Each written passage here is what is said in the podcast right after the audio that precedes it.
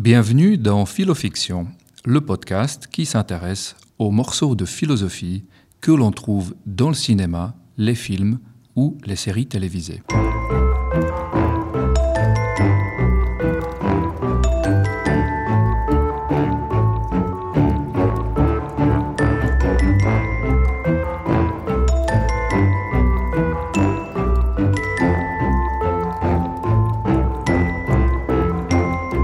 Ce podcast est issu de quelques chapitres de mon livre qui porte le même nom, Philofiction, ou plutôt, devrais-je dire Philofiction, en écho bien sûr à l'un des meilleurs longs métrages de Quentin Tarantino. Bonjour, je suis Jiri Benowski, je suis philosophe et passionné de cinéma, de séries et surtout de l'idée que des questionnements philosophiques servent de source d'inspiration aux scénaristes et aux réalisateurs. Les différents épisodes de ce podcast sont et seront indépendants les uns des autres et peuvent tout à fait s'écouter d'une manière isolée ou même dans le désordre. Mais des liens existent tout de même entre eux. Pour aujourd'hui, je vous propose de nous intéresser ensemble plus spécifiquement à Matrix, dont il a déjà été brièvement question dans l'épisode précédent. Matrix.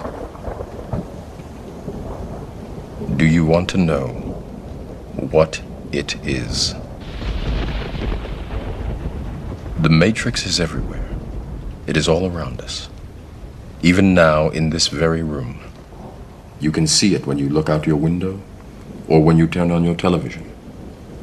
You can feel it when you go to work, when you go to church, when you pay your taxes.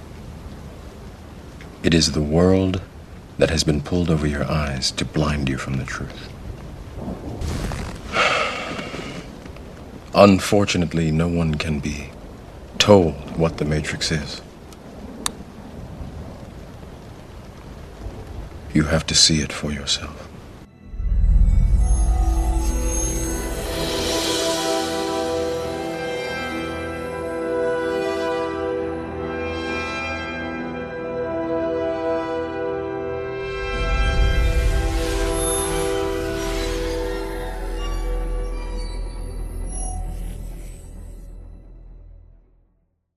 Matrix est probablement le film le plus discuté du point de vue philosophique.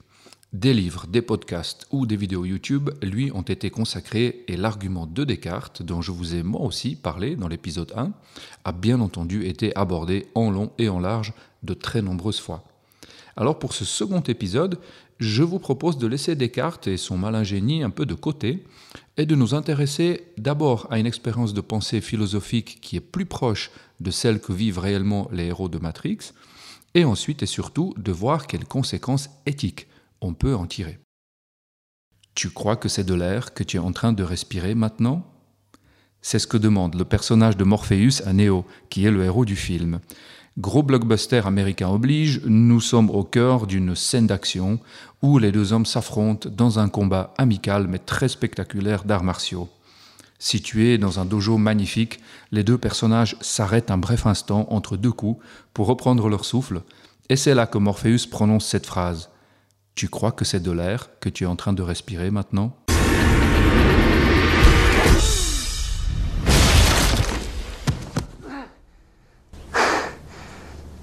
How did I beat you? You're too fast. Do you believe that my being stronger or faster has anything to do with my muscles in this place? You think that's air you're breathing now? Ce que Morpheus veut faire en disant cela, c'est de faire prendre conscience à Neo du fait que celui-ci ne se trouve pas dans un dojo, ne porte pas de kimono et n'a ni les poumons, ni les mains, ni rien de tout le corps qui lui semble avoir. En réalité, Neo se trouve attaché sur une chaise longue chirurgicale sur un vaisseau d'exploration où une sorte de gros câble USB est connecté à son cerveau dans le but pour l'ordinateur de bord de lui envoyer des stimuli électriques pour lui faire croire qu'il se trouve dans un dojo en train de faire des sauts périlleux et des coups de kung-fu incroyables.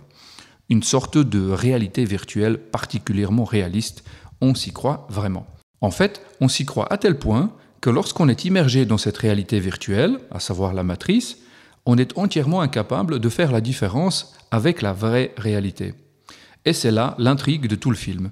Il se trouve que tous les personnages qui pensent vivre des vies ordinaires, qui vont au travail et qui font la cuisine à la maison en rentrant, sont en réalité allongés dans des cuves remplies d'un liquide visqueux et branchés par un gros câble sortant de l'arrière de leur tête à un ordinateur qui leur fait croire qu'ils vivent dans un monde, euh, dans notre monde en fait. Ils sont immergés dans une simulation informatique très sophistiquée qui dépeint le monde dans lequel nous vivons. La suggestion est là. Peut-être que nous, vous et moi, sommes effectivement dans cette situation. Et ici, bien sûr, on se rappelle de Descartes et de notre discussion de l'épisode précédent. Alors, Matrix est sorti en 1999 et il a été réalisé par les frères Wachowski, euh, qui depuis tous les deux ont changé de genre et sont donc devenus les sœurs Wachowski après leur transition. Et je ne sais pas si les Wachowski ont lu le philosophe américain Hilary Putnam, mais on dirait bien que oui. Putnam était professeur de logique mathématique et de philosophie à Harvard jusqu'à sa retraite en 2000. Mais il aurait très bien pu être scénariste de cinéma.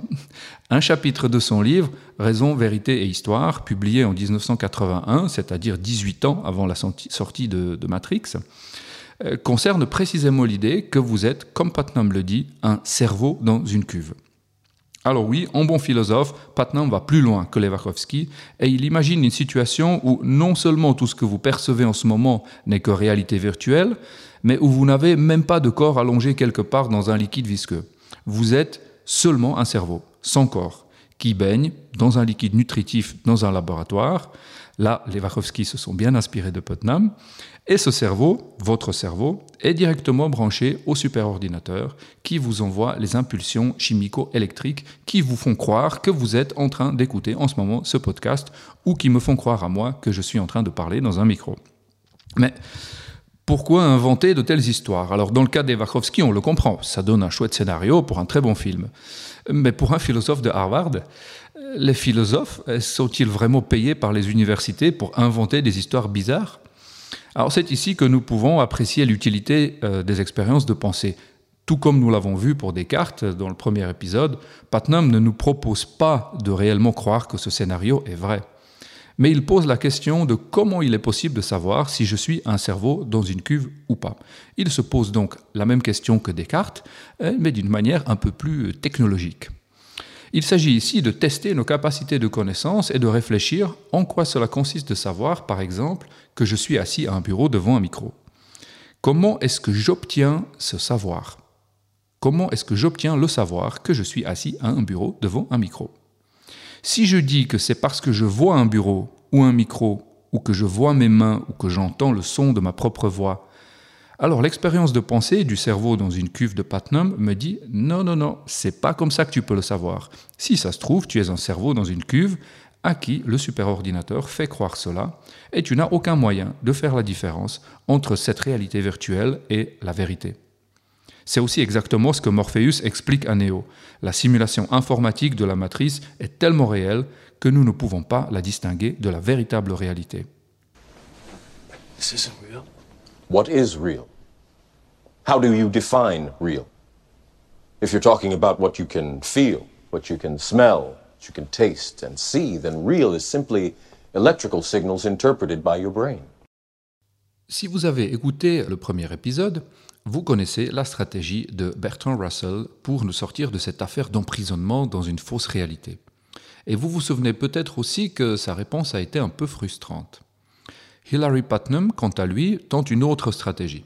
Son argument euh, est issu de la philosophie du langage et d'une certaine théorie de la référence qu'il utilise, et il est vraiment très intéressant, mais il est un peu long, et je vous propose de le laisser de côté pour aujourd'hui dans ce podcast, et ici je me permets de vous proposer de lire le second chapitre de mon livre qui porte le même titre, Philofiction, où j'explique de manière vulgarisée, mais tout de même en détail, euh, cet argument. Donc ça, c'est si vous voulez aller jusqu'au bout du raisonnement. Nous, ce qui va nous intéresser maintenant, c'est un peu autre chose. Vu que ce n'est pas facile de démontrer que nous ne sommes pas en ce moment des cerveaux enfermés dans des cuves, on va essayer d'accepter cette idée et de voir ce qui se passe.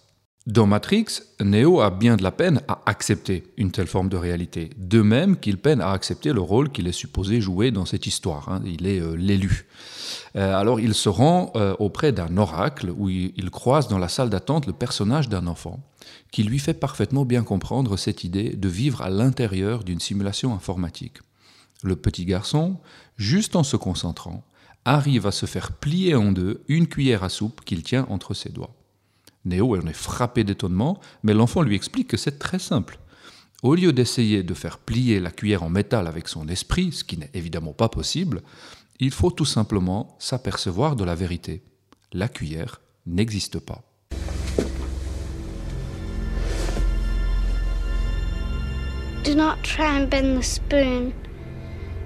Impossible. Instead, only try to realize the truth. What truth? There is no spoon. There is no spoon? Then you'll see that it is not the spoon that bends, it is only yourself.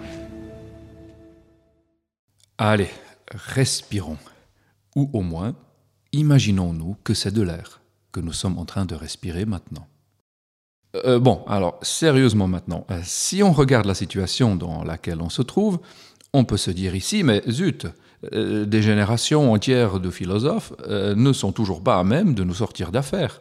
On n'arrive toujours pas à prouver qu'on n'est pas enfermé dans quelque chose comme la matrice ou dans une cuve à la Hillary Putnam. Mais on peut peut-être être un peu plus optimiste et voir cette situation comme étant une possible belle opportunité. Parce que ce doute sur la réalité du monde qui nous entoure, que Descartes et Putnam avancent, nous fournit peut-être la recette pour créer une machine à fabriquer le bonheur. Regardons cela d'un peu plus près. On peut se poser la question de la manière suivante. Est-ce que vous préférez toujours savoir la vérité et toute la vérité, même lorsqu'elle est désagréable ou qu'elle vous fait souffrir? Ou est-ce que vous préférez peut-être parfois ignorer la vérité, voire vous créer un mensonge qui vous convient mieux que la réalité et qui rend pour vous la réalité plus heureuse? Il semble que les personnes capables d'automensonges efficaces, c'est-à-dire de se mentir à soi-même sans s'en rendre compte, ont notamment une meilleure capacité à lutter contre la dépression, ce qui ne semble pas du tout étonnant. Ça permet littéralement de voir la vie plus en rose qu'elle ne l'est. Qu'est-ce que vous en pensez? On a déjà entendu dans l'épisode précédent Cypher, le personnage de Matrix, qui, après avoir pu sortir de la simulation virtuelle et après avoir expérimenté la vraie vie dans le monde réel, a préféré finalement retourner dans la simulation en trahissant ses amis euh, au passage, mais surtout en demandant à ce qu'ils n'en sachent rien. Les ignorants sont bénis, avait-il dit. Alors l'idée que le mensonge puisse être plus confortable et puisse nous rendre plus heureux que la réalité se retrouve souvent dans des films ou des séries. Cypher n'est de loin pas le seul.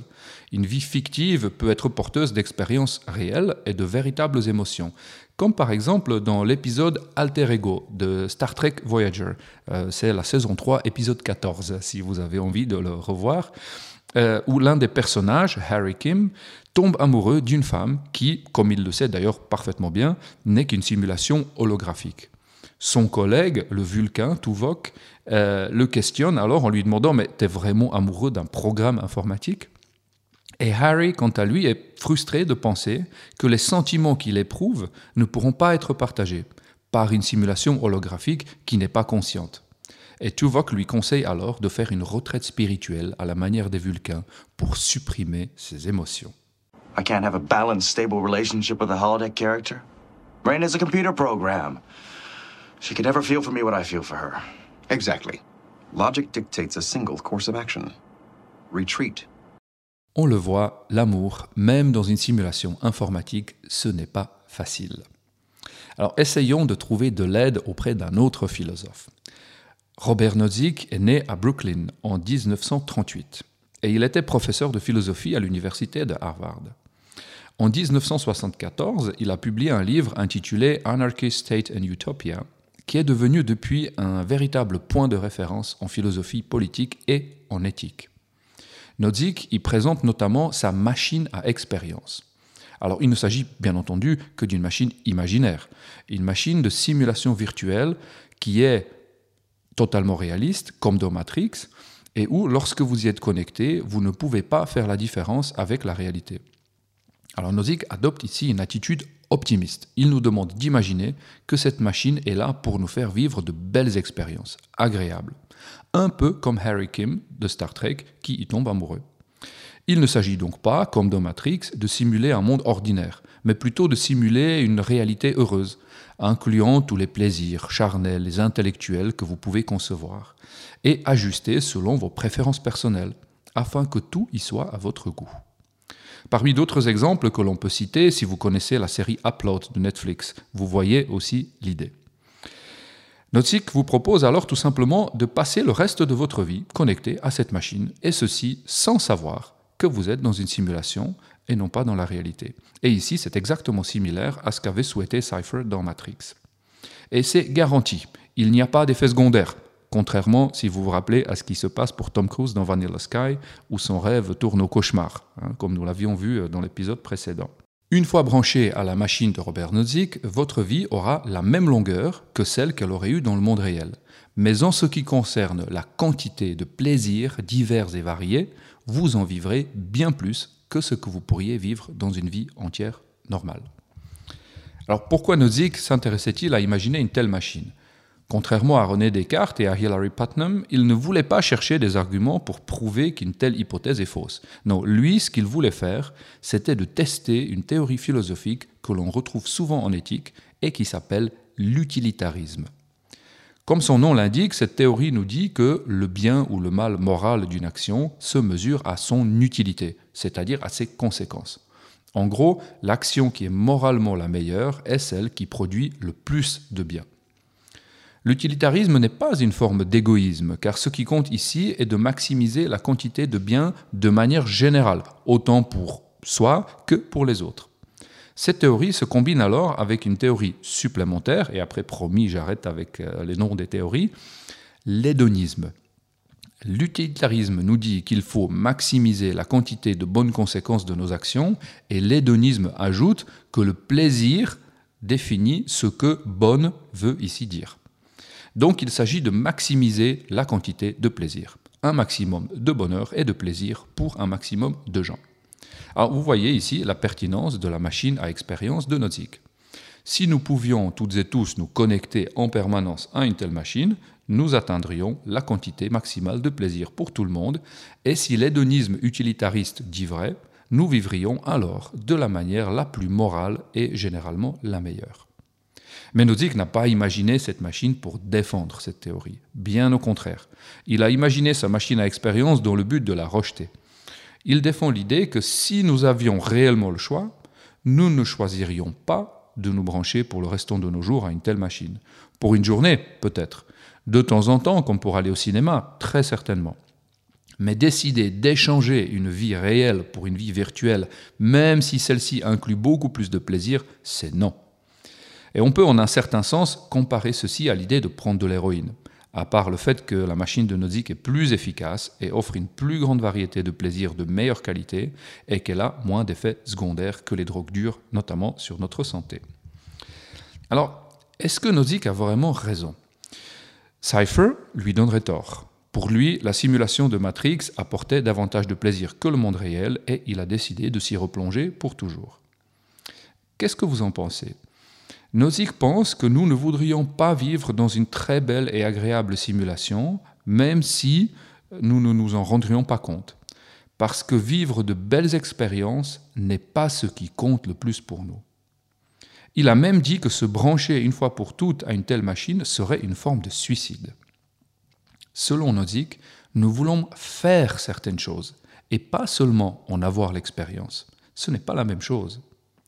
Supposons que dans la simulation, je fais l'expérience de faire l'amour avec la plus belle femme du monde. Est-ce que je fais réellement l'amour avec elle?